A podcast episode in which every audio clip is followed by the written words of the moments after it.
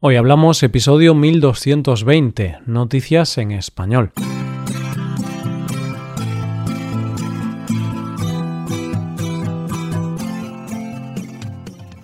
Bienvenido a Hoy Hablamos, el podcast para aprender español cada día.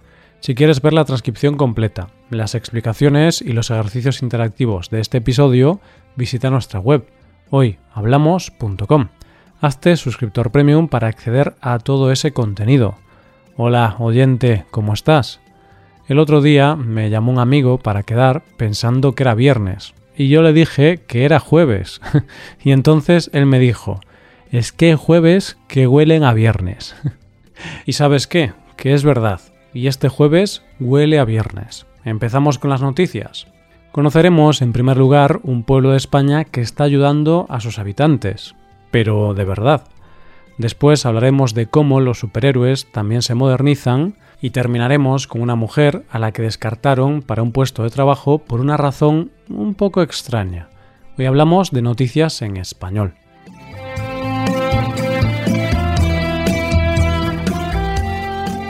Hace ya algunos años, cuando yo estaba en el instituto, vino al centro una persona que trabajaba en una ONG relacionada con el cambio climático y nos dijo algo que a mí, en aquella época, me pareció una auténtica barbaridad, pero que me impactó mucho.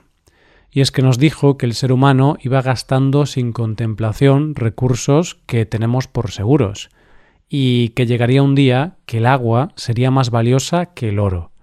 Ya te digo, oyente, me pareció una exageración, o más bien algo muy lejano, pero lo cierto es que mi concepción ha cambiado a día de hoy y más cuando un producto de primera necesidad, como puede ser la luz, ha subido mucho de precio, y actualmente es un lujo que muchos españoles no se pueden permitir. Y con este lujo, la factura de la luz, está relacionada la primera noticia de hoy. La luz, la factura de la luz, está a niveles históricos. Bueno, tengo que aclarar que técnicamente no es la luz, sino la electricidad. Pero en España, cuando hablamos de la electricidad de casa, solemos llamarla luz, aunque obviamente no solo es luz, sino que es la electricidad que sirve para dar luz, pero también que permite que los electrodomésticos funcionen. Pero eso, que en España, coloquialmente, hablamos de la luz. Pues la luz está tan cara que se está pidiendo en nuestro país que el gobierno tome cartas en el asunto para que el precio no siga subiendo. Pero la mayoría de los políticos o de las personas que pueden ayudar no lo están haciendo y esto deja a los ciudadanos vendidos, buscándose la vida para ahorrar electricidad, como poniendo lavadoras de madrugada, que es cuando está más barata la luz. Pero nuestro protagonista de hoy ha decidido no dejar solos a los habitantes del pueblo en un asunto tan duro como es este, y ha decidido echar una mano. Hay que aclarar que nuestro protagonista no es una persona sola, sino que es un pueblo, y más concretamente el ayuntamiento. El pueblo se llama Zorita de los Canes. Está en la provincia de Guadalajara y tiene tan solo 23 casas y 67 personas empadronadas, de las cuales una gran parte son jubilados, es decir, personas que ya no trabajan y viven de la pensión que les da el Estado.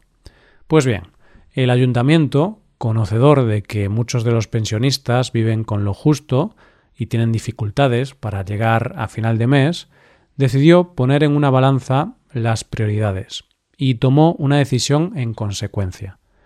¿Y qué decisión fue esa? Pues cancelar las fiestas del pueblo y dedicar el dinero destinado a dichas celebraciones a ayudar a los vecinos a pagar las facturas de la luz.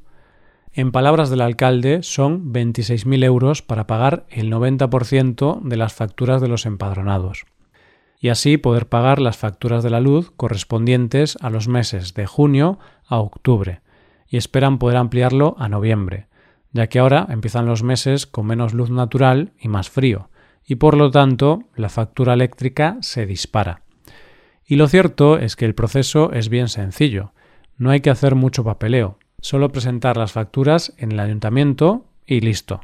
Y la verdad es que estos días me estoy acordando mucho de aquello que me dijeron en el instituto, y me doy cuenta de que ese futuro que yo veía tan lejano está cada vez más cerca, si no está aquí ya, claro. Vamos con la segunda noticia. El otro día hablaba con unos amigos de algo que a priori parecía algo banal, pero luego derivó en algo más profundo.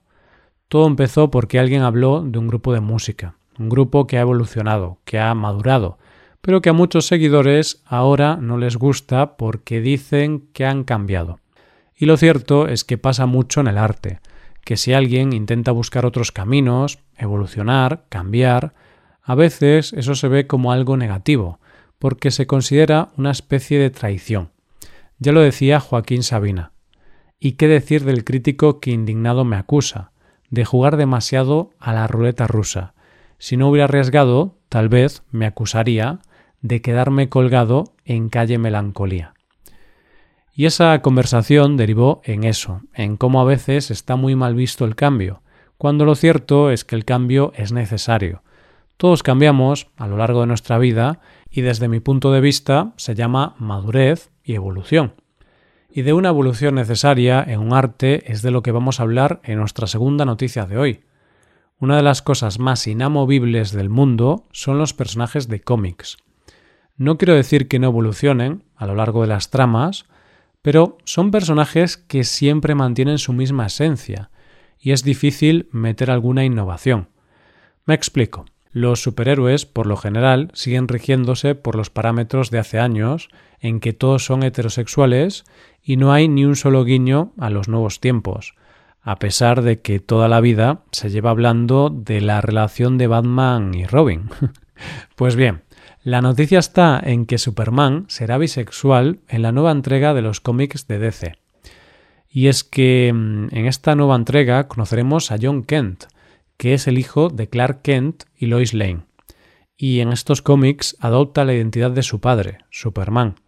La historia es que este nuevo Superman, al igual que su padre y su madre, es reportero e inicia una relación de amistad con un compañero de profesión llamado Jay Nakamura y con el que luego mantendrá una relación sentimental. El cómic tendrá el título de Superman Song of Kal-El, y la imagen compartida por la editorial es la de Superman dándose un beso con su pareja.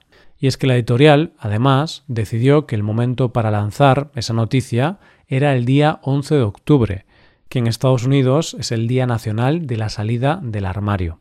Y como dijo su guionista, Tom Taylor, no queremos que esto fuera DC Comics crea un nuevo Superman queer. Queremos que esto sea Superman se encuentra a sí mismo, se convierte en Superman y luego sale. Y creo que esa es una distinción realmente importante. Y es que todo el mundo de los superhéroes, si quiere conectar con el mundo de hoy día, tiene que evolucionar. Y así, el nuevo Superman está también preocupado por cosas como el cambio climático y los refugiados. Y esto dice su guionista. Cuando me ofrecieron este trabajo pensé, bueno, si vamos a tener un nuevo Superman, sería una oportunidad perdida imaginarlo como otro Salvador blanco heterosexual.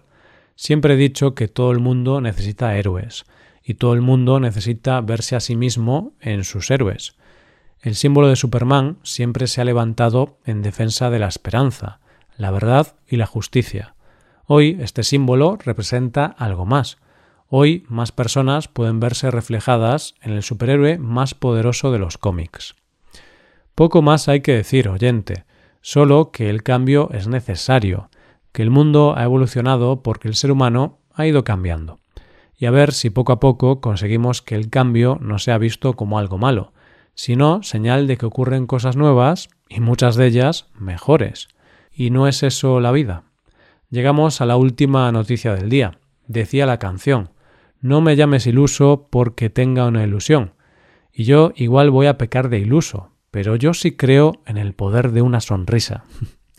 una sonrisa te puede arreglar un mal día, y una sonrisa tuya puede arreglar el día de alguien. Y una sonrisa a tiempo dice mucho más que mil palabras a destiempo. Y como creo esto de verdad, por eso me cuesta entender nuestra última noticia de hoy. Manuela Fernández Jaime es nuestra protagonista y es una mujer argentina de 26 años y licenciada en Relaciones del Trabajo. El caso es que esta mujer hizo una entrevista para un puesto de trabajo en una empresa de Buenos Aires y realizó una entrevista vía telemática para el proceso de selección. Dice Manuela que la entrevista la tuvo con un señor amable, que ella estaba relajada y que la charla no duró más de 15 minutos. Lamentablemente no consiguió el puesto. Pero esta no es la noticia. La noticia viene por los motivos que le dieron al rechazarla, motivos que le explicaron en un email. Y no te lo voy a contar yo, que no quiero interferir. Te voy a poner lo que le dijo la empresa literalmente por email. Nos pareció interesante tu currículum y lo que puedes aportar, pero sonreíste demasiado. Te reíste, fuiste muy simpática y no nos parece muy profesional una persona que se muestra feliz en toda la entrevista y creemos que puede afectar al desempeño de tu carrera en el futuro. Es solo un consejo. Ser extrovertido a veces denota falta de compromiso. Sí, oyente, no consiguió el puesto por ser demasiado simpática, por sonreír. Ella dice esto. No entiendo por qué hay que imponer cierto rigor para darle seriedad a una entrevista. ¿Será porque los profesionales no se ríen? ¿Y yo qué quieres que te diga, oyente? Yo soy muy risueño y me estoy riendo todo el rato.